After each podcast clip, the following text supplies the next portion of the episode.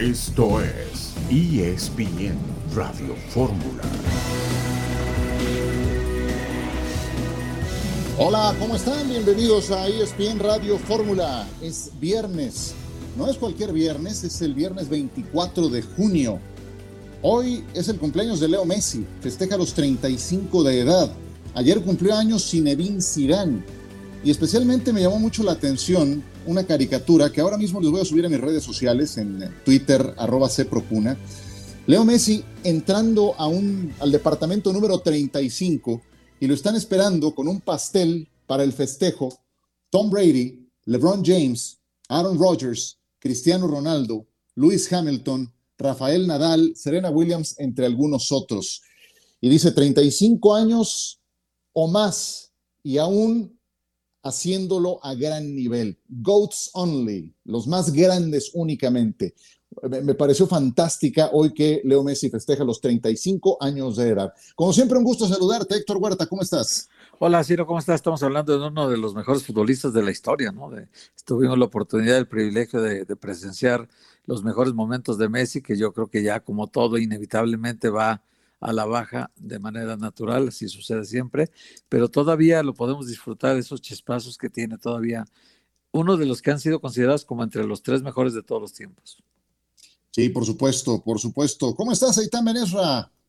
Hola, Ciro, Héctor, muy bien, listos para platicar una hora. Ayer draft de la NBA. No creo tan divertido como el de, el de la NFL, pero pasaron muchísimas cosas. Podremos comentar lo que ocurrió en el reclutamiento de las jóvenes estrellas del baloncesto. Me parece muy bien. Vamos a hablar del América, de su contratación ya anunciada, algo de inteligencia artificial que tiene también que ver con el América. Manu Martín nos va a platicar de estos nuevos inversionistas que están em, pues eh, metiendo las manos en el fútbol de España, parte del menú que tenemos para ustedes este viernes en ESPN Radio Fórmula. Vamos con un avance, en principio con César Caballero y el América. César, bienvenido. ¿Cómo te va, Ciro? Qué gusto saludarte. Este viernes en Coapa se presentó Néstor Araujo para vivir su primer día como jugador de las Águilas del la América. Oficialmente ya es el nuevo refuerzo del conjunto de las Águilas y también se está moviendo el agua con el tema de las salidas. Todo esto lo vamos a platicar más adelante en ESPN Radio Fórmula. Sí, tiene que, tiene que presentarse una salida para el caso de el Cabecita Rodríguez, concretamente una plaza de jugador no formado en México. ¿Y qué hay con las Chivas? Jesús Bernal, te saludo con mucho gusto. Buenas tardes. Saludos Ciro, buena tarde. Hoy platicaremos de Chivas y su último enfrentamiento de preparación con lo que ya quedaron listos de cara a la apertura 2022, además de los rojinegros del Atlas, que tendrán su último partido ante Cruz Azul este fin de semana. Muchas gracias, muchas gracias Jesús. Atlas contra Cruz Azul. Ayer me preguntaban, Héctor, en Sports Center, y la verdad, pienso que el Atlas es el favorito para este partido. Aunque hace no mucho hayan regresado de su periodo vacacional, Cruz Azul no tiene sus refuerzos, ha registrado bajas, su entrenador va llegando. Diego Martín Coca lleva rato en el Atlas y tu equipo sabe a lo que juega.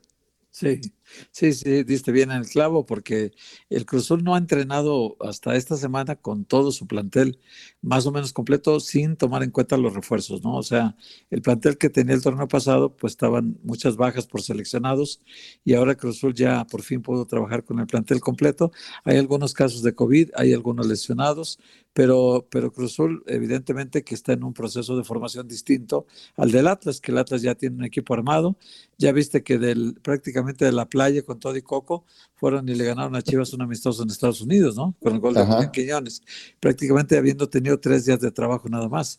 Entonces el Atlas tiene ya su forma de jugar muy, muy bien dominada y, creo que pues nada más que, que aguanten más que Jürgen Damm corriendo y con eso se ganan los partidos. Eh, también oficial lo de Jürgen Damm con el América, hoy eso quedó ya inscrito y tendremos más detalles al volver con nuestro compañero César Caballero. Regresamos.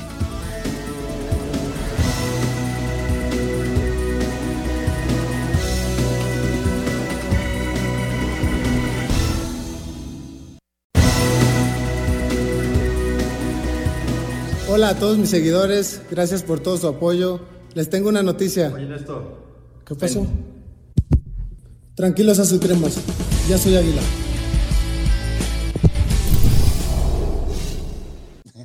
¿Qué tal? ¿Qué tal? Néstor Araujo, que apenas ayer en la tarde noche llegaba al aeropuerto capitalino, eh, llegó al hotel de concentración del equipo del América, hoy exámenes médicos y se oficializó su incorporación al cuadro del América.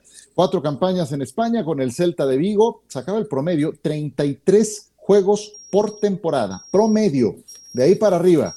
Eh, la verdad es que le llenó el ojo a cuanto técnico tuvo, desde Mohamed, pasando por los españoles que le dirigieron hasta el Chacho Coudet, que es duro, duro de roer.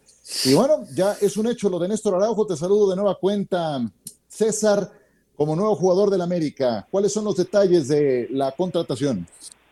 Hola, Ciro, ¿cómo estás? Qué gusto saludarte. Sí, soy Néstor Araujo, ha vivido su primer día como jugador eh, de las Águilas del América. Comenzó temprano con el tema de las pruebas físicas y médicas, llegó al nido de Cuapa alrededor de las 10 para concluir con todo este proceso, firmar su contrato que lo ligará por los próximos tres años como jugador eh, del conjunto americanista, una operación eh, que rondó los 4 millones de dólares eh, ya con lo que se le pagó al Celta y con las variables que habrá dentro de la negociación. Por Néstor Araujo, 4 millones de dólares, más o menos lo que va a desembolsar el cuadro azul crema, y a cambio gana un defensa de 30 años con mucha experiencia que se perfila para estar en el Mundial de Qatar y que seguramente también se perfila para ser titular en el conjunto del Tan Ortiz.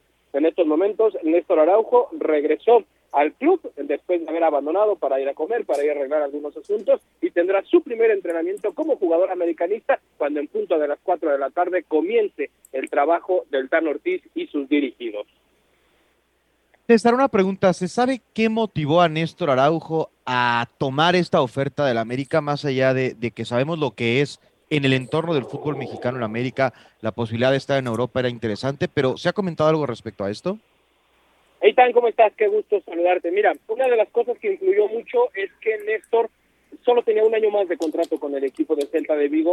Lo que nos han dicho directamente desde la directiva del cuadro gallego es que no iba a haber una renovación. Entonces, todas las partes entendieron que vender en este momento a Néstor Araujo era lo mejor para todos porque el Celta recuperaba un poco de la inversión. Néstor accede a un salario importante con el cuadro del América, uno de los equipos más importantes del fútbol mexicano y que además garantiza tener minutos de cara a lo que será Qatar 2022. Además, Néstor también ya tenía ganas de volver al país, de estar cerca de su familia, tomando en cuenta que sus papás ya son eh, personas eh, no de edad avanzada, pero ya son personas grandes, entonces quería estar ya también cerca de la familia en la Perla Tapatía y todo eso en conjunto motivó el regreso de Néstor Araujo, que desde mi punto de vista es un muy buen fichaje para el cuadro americanista. Hola, ¿cómo estás? Te saludo César, con mucho gusto. ¿Y es, es el último fichaje de la América ya? ¿Con esto cierran el mercado o les falta un centro delantero? Héctor, querido, ¿cómo estás? Qué gusto. Eh, eso va a depender mucho de que puedan liberar las plazas de extranjero. Ayer les platicaba el tema de Juan Otero, que ya estaba todo hecho y que decidió no irse. Le dijo a la directiva, no me quiero ir, me quiero quedar aquí, yo tengo contrato, yo quiero seguir en el nido de Cuapa. Ante esta situación, eh, la directiva del América no va a obligar a Araujo a marcharse, pero lo más probable es que no lo registren para el siguiente torneo y con esa plaza pueda jugar eh, Jonathan el Cabecita Rodríguez. Al dejar a Otero sin registro, tienes la posibilidad también de negociarlo en cualquier otra parte del planeta, porque la ventana de transferencias cierra el próximo 5 de septiembre y hay tiempo para que se pueda acomodar en otro lado. Entonces, ese es el plan inicial que tiene el conjunto americanista. Lo que podría salvar a Otero es que algún otro no formado en México abandone el equipo. El más probable pudiera ser Bruno Valdés, pero ahorita no hay nada concreto respecto a un posible interés de los Tigres. Entonces, si América logra liberar dos plazas de extranjero, porque una es para cabecita, entonces sí se podría pensar en otro refuerzo. De no ser así, la plantilla se quedaría como está. Perfecto. César, ¿algo más que quieras agregar del América? Sí, comentarles que el día de hoy es entrenamiento vespertino, ya lo platicamos. El día de mañana hay un partido amistoso en el nido de Cuapa.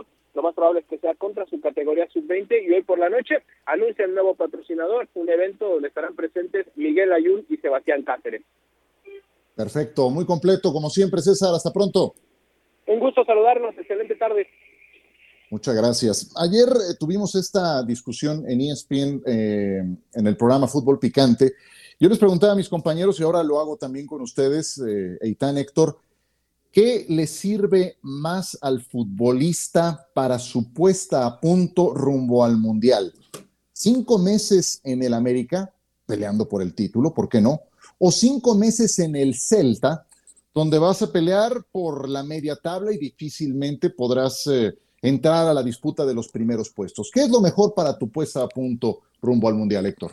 Yo creo que el caso de, Araujo tomó una buena decisión, Ciro. Me parece que el, es más complicado el caso de Orbelín si lo analizamos así a detalle, porque Orbelín sí en el Celta no juega. Araujo sí jugaba, era titular con Codet. Por eso. Entonces, para él quedarse allá hubiera sido también igual de bueno porque se mantendría en un buen nivel, en una liga muy competitiva donde tenía rivales que marcar de talla mundial, o sea, como los que va a enfrentar en la Copa del Mundo, pero también está el asunto también contractual, que a veces ya los jugadores piensan, pues ya tengo 30 años, ya, ya probé Europa, ya, ya demostré que pude jugar en Europa cuatro años, ya este, no, no, ya no iba a pasar a un equipo más importante de España, no lo iba a contratar ni el Madrid, ni el Barcelona, ni el Valencia, ni el Sevilla. Entonces, yo creo que hizo bien el, Araujo en, regresar a, casa a, recibir un gran contrato con el América, porque yo no han dicho las cifras todavía, Ciro, pero casi estoy seguro que él en México va a ganar el doble de lo que ganaba en España. Pero para su puesta a punto sí, yo creo que era mejor quedarse en Europa. ¿no? Era mejor quedarse en Europa, yo también lo creo. Entiendo la otra parte pero eh, yo, a mí me da, me da mucha pena y de verdad yo, yo entiendo lo que, lo que ha decidido el jugador y que son profesionales y que juegan por, por dinero, pues de eso se trata también, pero me gustarían más casos como el de Guardado, que a los 36 sigue por allá. Y Guardado pudo haber regresado hace mucho tiempo al Atlas o a algún otro equipo en México o a la MLS y seguramente ganando muy bien, pero él sigue allá porque quiere seguirse midiendo a, ese nivel. Entonces me gustarían más casos Guardado y de los pocos que están en Europa, pues poco a poco van regresando y no se va nadie. Esa es la parte que, también lamento, que no tiene nada que ver con Araujo, ¿no? Que, ¿no? que no se vayan algunos, pero me encantaría que por cada uno que regrese se fueran tres o cuatro, Eitan. Sí, es lo ideal y es el grave problema que hay del fútbol mexicano. A veces el poder económico de nuestra liga juega directamente en contra de la exportación porque Muchas veces la pregunta es, bueno, pero ¿por qué Uruguay si exporta de a 12, de a 15, de a 20? Bueno, porque seguramente Peñarol paga el 8% de lo que va a terminar ganando un jugador uruguayo. Y aquí el América no paga quizá lo mismo, pero te puede pagar el 75% o en algunos casos te puede pagar más. Algunas situaciones en Monterrey, en Guadalajara, en América, en Cruz Azul. Entonces, a veces creo que juega es contraproducente el poder económico de algunos equipos en México para el tema de, de, la exportación. Creo que para esta plática específica de Araujo en puesta a punto hubiera sido mejor quedarse en España, pero también es cierto que, que si el contrato es atractivo, que si los, el interés familiar era estar de regreso en casa, pues no se le puede criticar. Deportivamente creo que está claro que era mejor que hubiera quedado en España. Sí, y, va a jugar en el América, eso es indiscutible. Entonces, ¿Bruno Valdés va a ser el damnificado? Bruno Valdés es el que le están buscando puerta de salida. Bueno, ¿y por qué no pensar en Bruno Valdés y, Araujo de centrales? Eh, creo que el chico Cáceres también eh, no ha tenido una temporada pareja que uno diga, caray, qué buena contratación. No, todavía sigue dejando dudas en algunos partidos, es muy irregular también. Y Bruno Valdés es un líder en el campo y en el vestidor, Ciro, también es un, es un líder importante. No, yo creo que si Bruno se queda en América sería mucho mejor la central todavía, con él y Araujo de titulares, y, dejas a Jorge Merey y dejas a Cáceres de suplentes, y armas una muy buena zona de retaguardia porque estás protegido por si se te cae alguno de los titulares, ¿no? Porque tienes dos suplentes de buen nivel. Luego laterales tiene, tiene a la Jun y tiene también a Jorge Sánchez. Del otro lado tiene... Eh, Está, muy bien cobijado el América. Tiene a Fuentes y tiene a Chava Reyes. Está muy bien cobijado el América. Tiene dos jugadores por cada posición y creo que esto hace que el América lo debamos de considerar ya ahorita un serio candidato al título. Nomás con que un centro delantero empiece a hacer goles, con eso tenemos. E, e, eso es muy importante. Eso es muy importante, porque ni Viñas ni Martín lo hicieron. No, el cabecita no, va a jugar en esa posición. Dudo mucho que lo pongan en esa, en esa posición. Eh, eh, yo de Bruno Valdés, digo, sé que lleva mucho tiempo y que ha acumulado muchos partidos, horas de vuelo, inclusive tiene más goles que Alfredo Tena.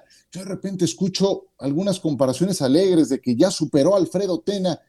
Pues puede superarlo en alguna categoría estadística, pero el liderazgo y lo que imponía Alfredo Tena no. para ese punto y aparte, ¿eh? No, me parece punto e, era otra cosa, sí, tú lo sabes muy bien. Sí, sí, sí.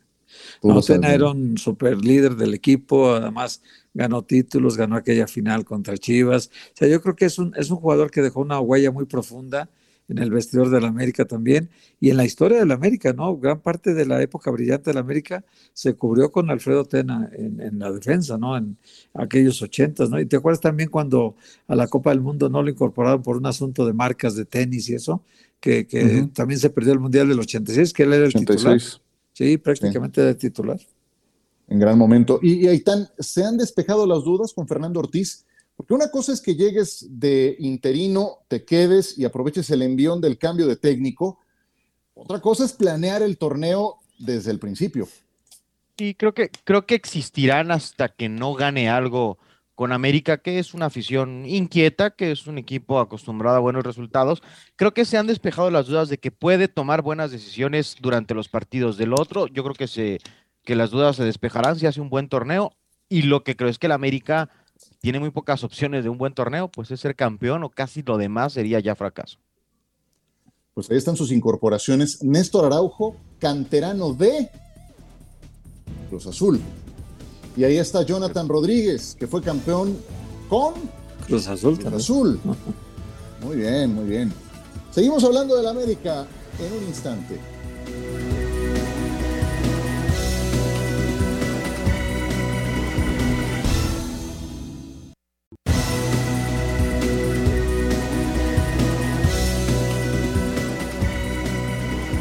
Regresamos con ustedes. El eh, conjunto de los Pumas de la universidad anunció que Fabio Álvarez es la última baja eh, del conjunto a una semana de empezar el torneo. Es eh, una noticia que recién acaban de anunciar. El conjunto de universidad prescinde de Fabio Álvarez que tendrá que irse al Club Atlético Talleres de Córdoba es el que, es el que gestiona a Andrés Fassi, ¿no es cierto? Sí, claro, Fassi es el dueño. Bueno, es el socio mayoritario del Talleres de Córdoba. Y eso es parte de, bueno, no sé si sea parte del grupo Pachuca, pero de Fassi sí.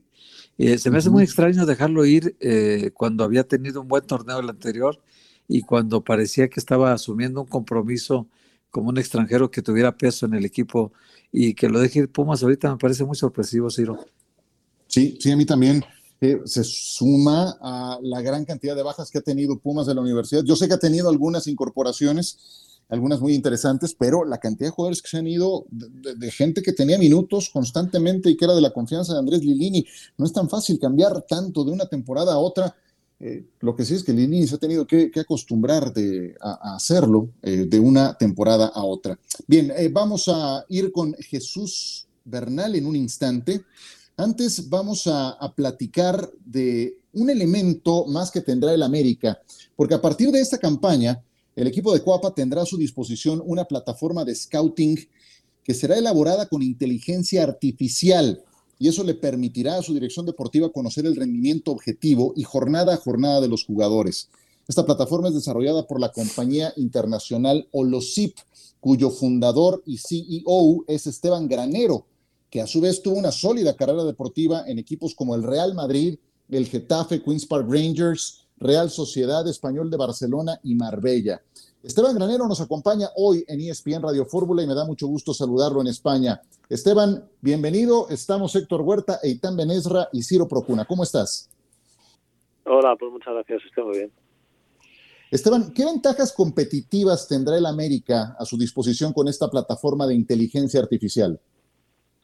Bueno, en, en relación con el, con el scouting o con el análisis de futbolistas, eh, lo que te puede proporcionar la inteligencia artificial que no, propone, no proporcionan las plataformas de datos, de Big Data, que no es lo mismo, ¿no? Que, eh, son dos cosas. Una es que la evaluación de los de los futbolistas se vuelve objetivo, objetiva, es decir, no solamente contamos para saber cómo de bueno o de malo es un futbolista o como de bien o mal juega un futbolista, no solamente contamos eh, las estadísticas, sino que además evaluamos qué impacto tiene el rendimiento del jugador en el partido, ¿no? Y sabemos si un jugador, independientemente del número de acciones que haga, pues si aporta o no aporta al, al equipo, ¿no? Analizamos el valor del jugador. Y después, el segundo valor muy importante, fundamental, es que no solamente podemos analizar lo que ha pasado, sino que podemos anticiparnos a cuál será el rendimiento de los jugadores en, en, adelante, es decir, si continúan jugando para el mismo equipo, pero también si cambian de equipo, ¿no? Es decir, si un jugador ha hecho un rendimiento determinado en un lugar determinado, no significa que si ficha por otro equipo vaya a tener el mismo rendimiento, ¿verdad? Si podemos anticiparnos, contextualizar ese rendimiento y, predecir cómo rendirá ese futbolista en otro contexto, pues reducimos la incertidumbre que tienen los directores deportivos, por ejemplo, a la hora de fichar a un jugador. ¿Quiénes ya lo aplican, Esteban, en el mundo y qué resultados han tenido? ¿Cómo puede repetir? Perdón. Sí, ¿quiénes ya aplican este método en el mundo? Porque entiendo que no nada más es del fútbol. ¿Quiénes ya lo aplican y qué resultados han tenido? Sí, a ver, nosotros trabajamos fútbol y baloncesto principalmente eh, en temas de scouting. ¿eh? También luego tenemos otros productos de inteligencia artificial para tenis o incluso fuera del deporte. ¿no? Pero si estamos hablando de fútbol y de scouting, pues es un, es un producto que es útil para los clubs. Nosotros tenemos clientes en diferentes países, eh, en Sudamérica, en, en algunos países, en Ecuador, en Argentina en Colombia, ¿no? Eh, también tenemos eh, clientes en, en, Europa, que es donde más tenemos, principalmente en España, que es de donde somos nosotros. Eh, Estados Unidos, bueno, pues yo creo que la plataforma tiene acceso a datos de todas las competiciones y por tanto cualquier club, incluso de cualquier categoría, puede usarlo. Aparte de los clubs, las federaciones o instituciones que manejan las ligas también, también es útil para sistemas de, por ejemplo, de, de, gaming, llamamos los fantasy leagues, todas estas eh, plataformas nos utilizan. Nosotros trabajamos principalmente con una aquí en España y también para los medios de comunicación. Nosotros trabajamos en exclusiva ahora mismo con el grupo Prisa, aquí en España, que tiene eh, diferentes periódicos en deporte, pues el principal es SAS, que creo que también está allí en México, y, y nosotros eh, pues eh, publicamos de la mano de ASPO noticias en, en, en, base predictiva. Hola Esteban, ¿cómo estás? Te saludo con mucho gusto.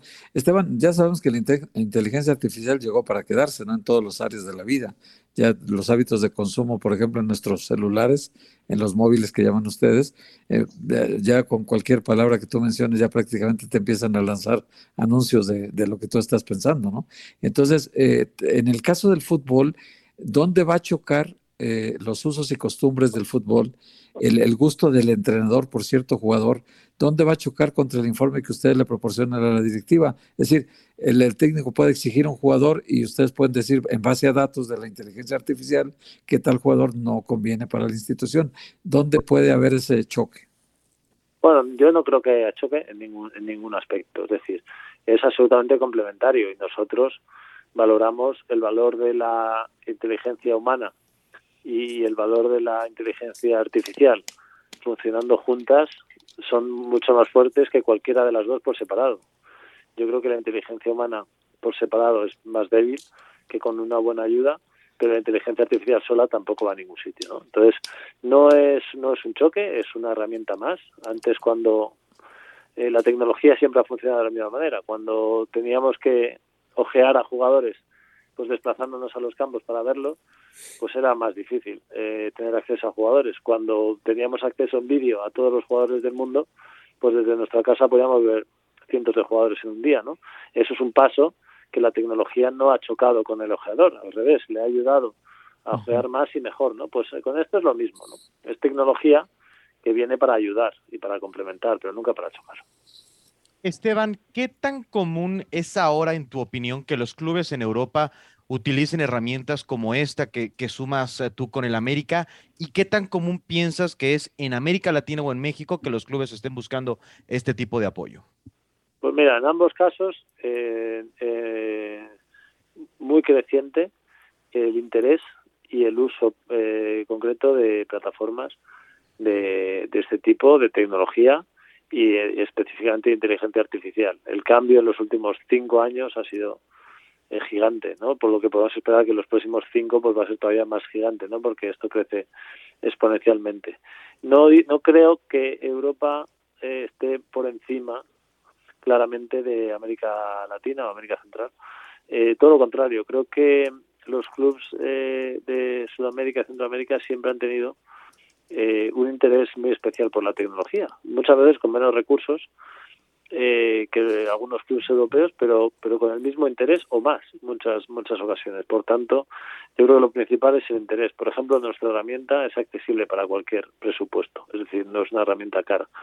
Es decir, el, la única limitación no es si podemos o no podemos pagarla, es si creemos o no creemos en que esto nos puede ayudar, ¿vale? Si crees que te puede ayudar, pues, pues nuestra herramienta está a disposición para cualquier club. Eh, correcto, nos acompaña Esteban Granero, CEO de Olosip, exjugador del Real Madrid en ESPN Radio Fórmula. Me quedo cuando te hago la primera pregunta, Esteban, en relación a las ventajas competitivas, y me hablas de la evaluación objetiva de los jugadores, uno, y dos, que se pueden anticipar cosas. Dame un ejemplo de lo que se puede anticipar. Bueno, por ejemplo, imagínate que tú quieres tú, tú estás dudando entre dos jugadores que quieres fichar, ¿no? Eh, para un club mexicano, para América. ¿no?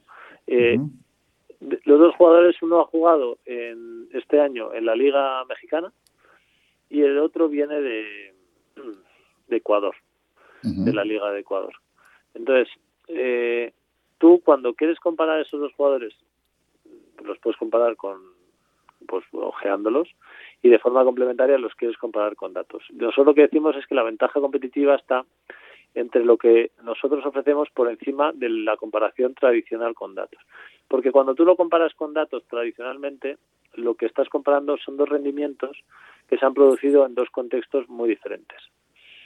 Eh, que, un jugador en Ecuador haya hecho un rendimiento en datos no significa que si va a América vaya a hacer el mismo rendimiento. Y lo mismo pasa con el, con el jugador de la Liga Mexicana, ¿verdad? Entonces, si nosotros somos capaces de hacer una predicción sobre cómo rendirán ambos jugadores en América previa a hacer la comparación entre ambos jugadores, pues va a ser una comparación más honesta, ¿vale? Si vamos a, saber de forma más real eh, cómo de diferentes son un jugador y otro, ¿vale? Entonces, eso, por ejemplo, es un caso práctico de cómo la inteligencia artificial, en este caso de la, de la herramienta, te puede ayudar. ¿En México es solo América quien tiene esta herramienta? Pues me pillas, yo creo que sí, aunque sí que estamos en conversaciones con algunos con algunos clubs, pero el departamento comercial eh, no lo llevo yo y debería preguntar eh, más específicamente y no me quiero equivocar. Yo creo que yo creo que sí, pero debería hacer una revisión. Nosotros, por ejemplo, eh, se nota, por ejemplo, unos buenos amigos nuestros que son los propietarios de, de Cancún, que ahora han han comprado un club también en, en Leganés. En España, Leganés. Sí. Y, bueno, vienen de Estados Unidos y del béisbol, ¿no? Que es un club, es un, es un deporte donde y un país donde tradicionalmente se ha utilizado mucho. Esteban, eh, muchas este gracias. Tipo de, de tecnologías, ¿no? Efectivamente. Muchas gracias por acompañarnos, Esteban. Buenas tardes. Muchas gracias. Un placer. Una pausa y volvemos.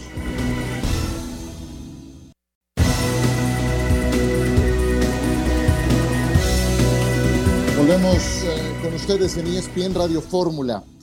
Está con nosotros Manu Martín. ¿Cómo estás, Manu? Bienvenido. ¿Qué tal? ¿Cómo estáis? Un saludo. Qué gusto escucharte este viernes.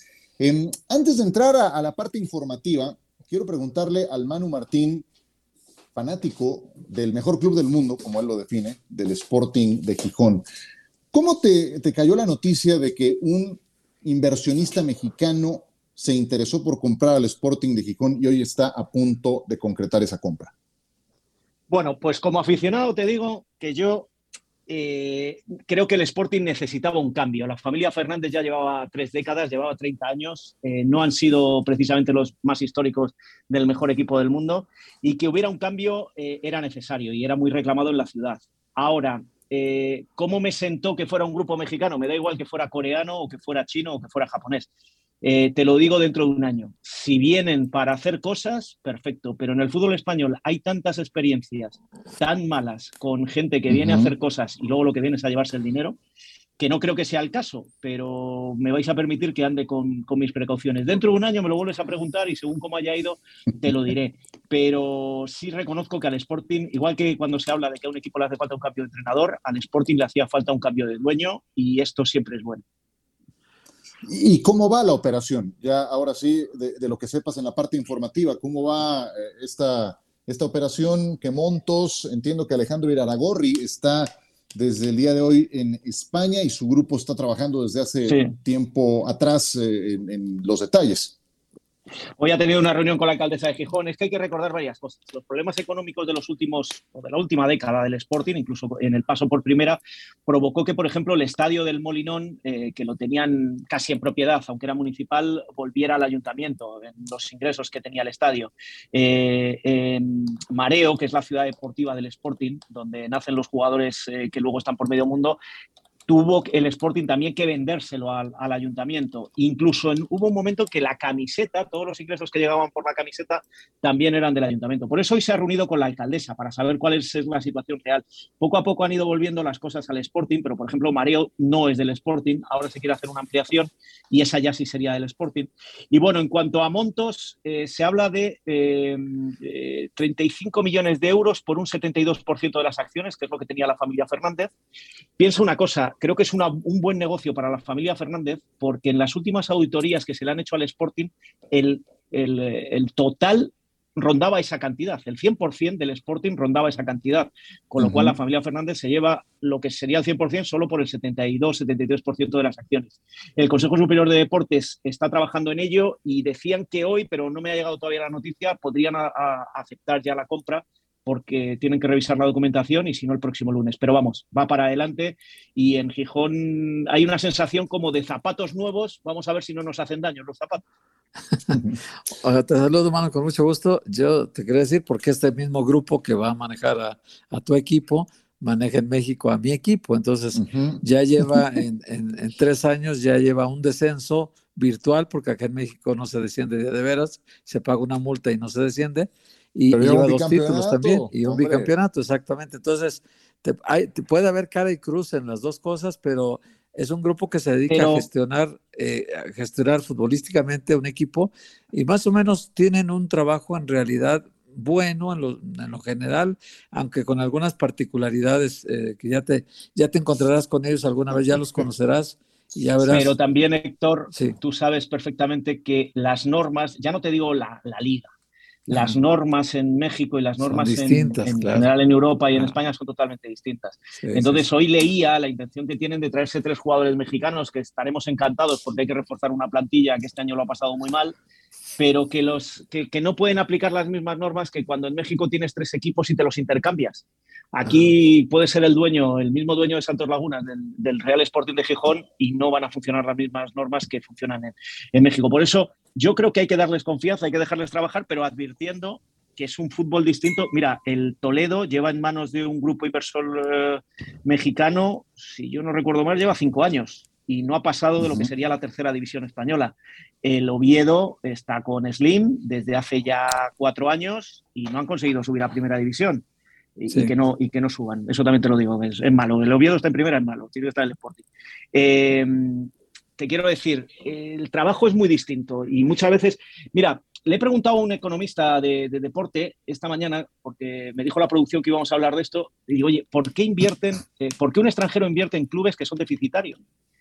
Y ellos dicen que eh, los economistas creen que, grupos mexicanos, que coreanos y demás, ahí está el Valencia, por ejemplo, un grupo de Singapur, invierten por los ingresos que tienen asegurados y que seguramente en otros clubes no los tienen, que son, por ejemplo, los de televisión, y que si además ascienden a primera división se quintuplican esos, esos ingresos. Y eso es lo que van a buscar. Pero claro, si tú agarras esos ingresos y no los reinviertes, que es lo que le está pasando, por ejemplo, al Valencia, pues fíjate la situación que lleva el Valencia en los últimos 3, 4 años.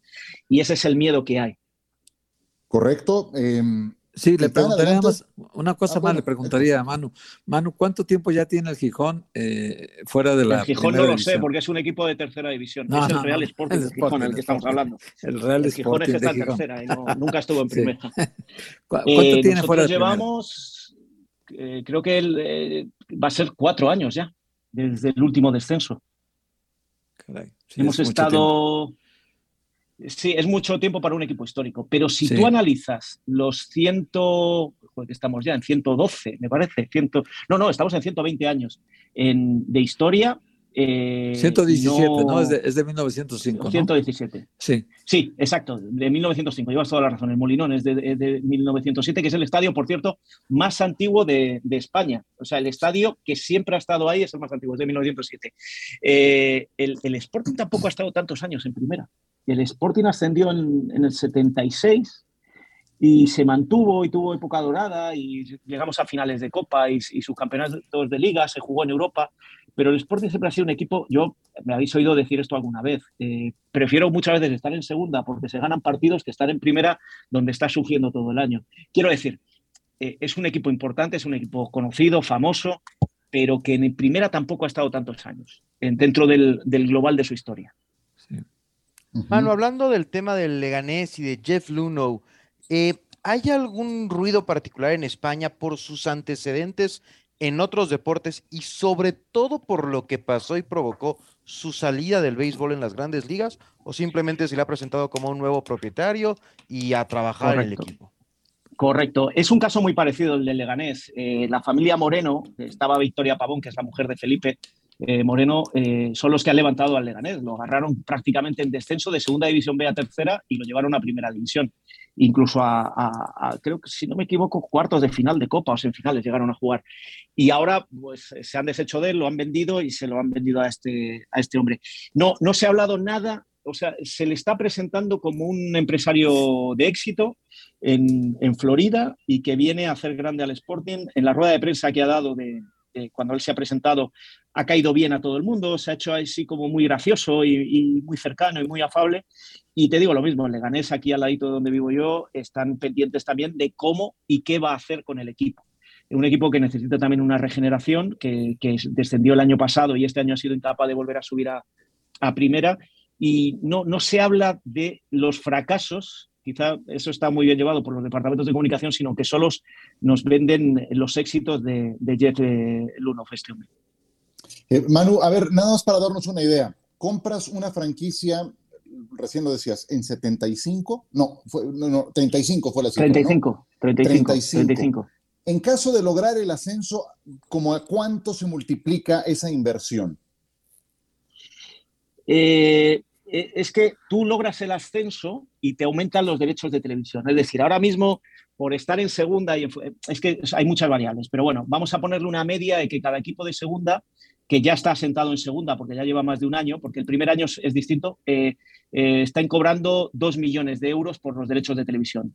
Ya en primera se te pueden ir a 15 incluso 20, eh, eh, según muchas variables.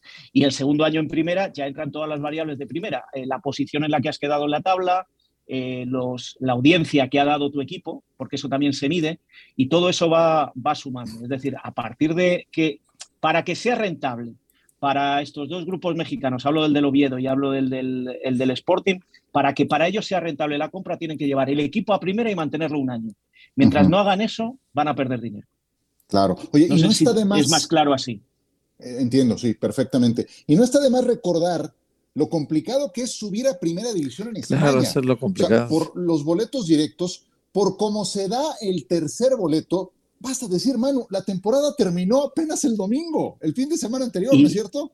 Sí, sí. No, no, pero vamos a contar más cosas. En segunda división hay 22 equipos. Suben los dos primeros y luego los cuatro siguientes tienen que jugar un playoff entre ellos, una semifinal y la final. Y solo sube uno. Y esta semana, pues tú lo has dicho, ha subido el Girona. En segunda división tienes equipos históricos, que, equipos como el Málaga, semifinalista, cuarto finalista de Champions, no hace demasiado.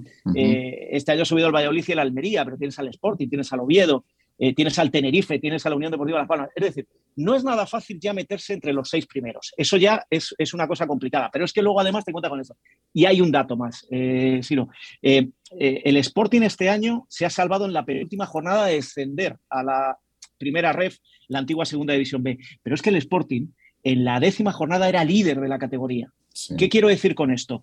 Que es tan difícil que tú en tres partidos te puedes poner muy arriba, pero que como te confíes en, dos partidos te puedes meter en descenso. Y eso les ha costado a muchos, muchos, muchos equipos. El Deportivo de La Coruña está en primera red. El Albacete acaba de subir de primera ref a segunda división. Te hablo de equipos que nos tienen que sonar a todos. El Deportivo de La Coruña ganó dos ligas, no hace demasiado. Estamos hablando del siglo XXI. Eh, y estuvo en, cuartos de final de Champions. Y es, una vez que te caes al hoyo de la segunda, es más fácil que caigas a la a la tercera. La, tercera, la primera red. Que, que, puedas, que puedas volver. Pues no está de más recordarlo, porque aquí como que queda en el olvido ese tema del ascenso y descenso. Y yo los veo muy cómodos acá, no los veo con la intención de reactivarlo, como dicen en inglés, anytime soon.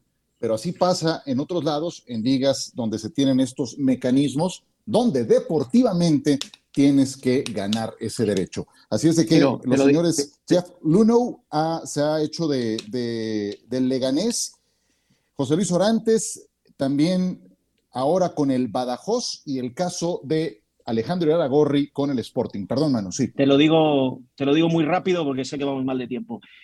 Eh, le pido a la audiencia que, salvo el presidente del Chelsea, que ya no lo es, Roman Abramovich, me diga un inversor que haya tenido éxito en un equipo de fútbol.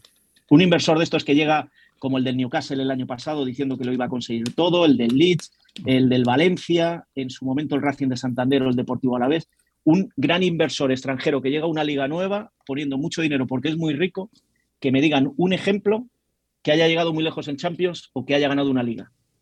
el ejemplo, el peor ejemplo que, me viene a la mente es el de Peter Lim.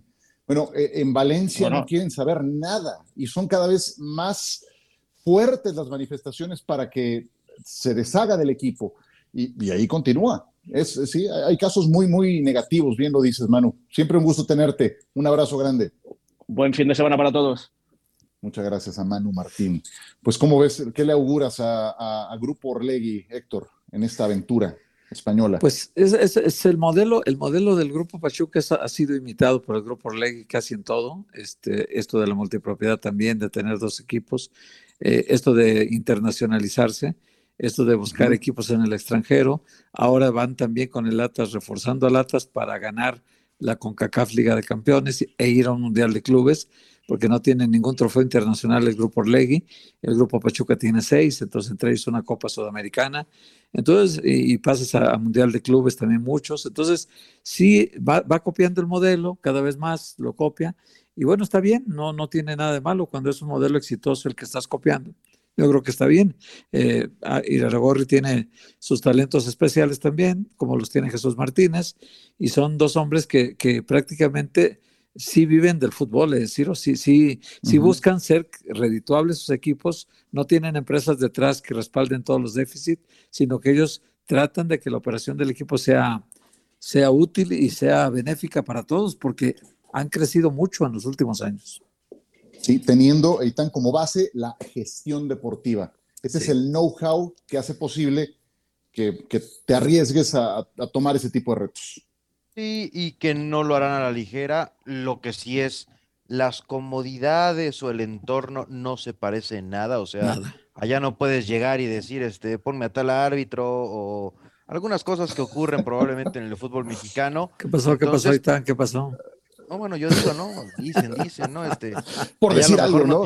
No, puede ser amigos de los dueños de las televisoras, ¿o no, no tienes primos o hermanos ahí que te pongan a alguien, o sea, ah, eso, Es, eso es otra cosa, ¿no? Y, y llegas a ser, llegas a sentarte a una mesa a la, a la que no perteneces. Aquí llegan algunos a sentarte a tu mesa. Pero esa, este, esta oportunidad puede ser también muy útil para destrabar un problema que hay, ¿eh, Ciro?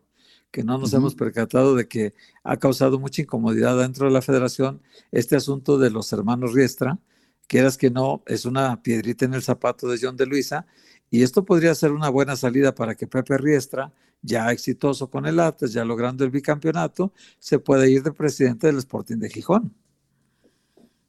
Y asunto mm. arreglado en casa, ¿no? Sí, sí, sí, aunque necesitas un operador que tenga experiencia localmente, sí, sí, creo que eso es fundamental. No, él, tiene buenos cuadros, este, Alejandro Iragorri trabaja con buenos cuadros, son casi todos son eh, por mimetismo aprenden hasta hablar igual que él, este, todos los dirigentes, directivos, sí, sí, sí, son, hay un mimetismo muy grande ahí, entonces hasta las mismas palabras, dicen los mismos gestos, los mismos, son perfiles muy parecidos de todos sus dirigentes, entonces, este, no sé si tenga fábrica de dirigentes, pero a lo, a lo mejor sí, pero en el Atlas la gestión, por ejemplo, de Pedro Portilla fue muy mala y la gestión de Pepe Riestra ha sido buena. Efectivamente. Bueno, pues ya veremos. Chivas y Necaxa empataron a dos. Viene el campeón de campeones este fin de semana entre Atlas y Cruz Azul. Y Aitán, ¿qué fue lo mejor de este draft de la NBA que se llevó a cabo ayer? A ver, lo que más ruido hizo, por supuesto, siempre las primeras elecciones con eh, Banchero, este ítalo-estadounidense seleccionado por el Orlando Magic. Eh, muy criticado el equipo de Orlando porque no era necesariamente el mejor, el prospecto mejor rankeado para algunos de estos expertos. Después de eso, lo de los Knicks de Nueva York hicieron un relajo, como 38 cambios y dejaron a toda su afición inconforme. Y yo destacaría este, pues como es una liga tan global la NBA, de repente veía cuatro canadienses, por ejemplo, seleccionados en, en la primera ronda, es una liga que le entiende perfectamente al entretenimiento, es una liga que, que creo abraza el talento internacional mejor que ninguna. Eh, y siempre es, es atractivo, más allá de que, bueno, no, no me parece que al menos en nuestro país, en nuestro entorno, pues alcance la trascendencia, por ejemplo, del draft de la NFL. Eso no significa que, que no haya sido un evento muy importante para la NBA. Perfecto. Fernanda Contreras estará jugando en Wimbledon ya en el cuadro principal contra la polaca Magda Linet, número 30 del mundo. Wimbledon está por ESPN. Y Chivas empató, Chivas empató con Necaxa 2-2 ahorita. Efectivamente, sí. Gracias, Héctor. Gracias, Eitan. Gracias. Abrazo. Adiós.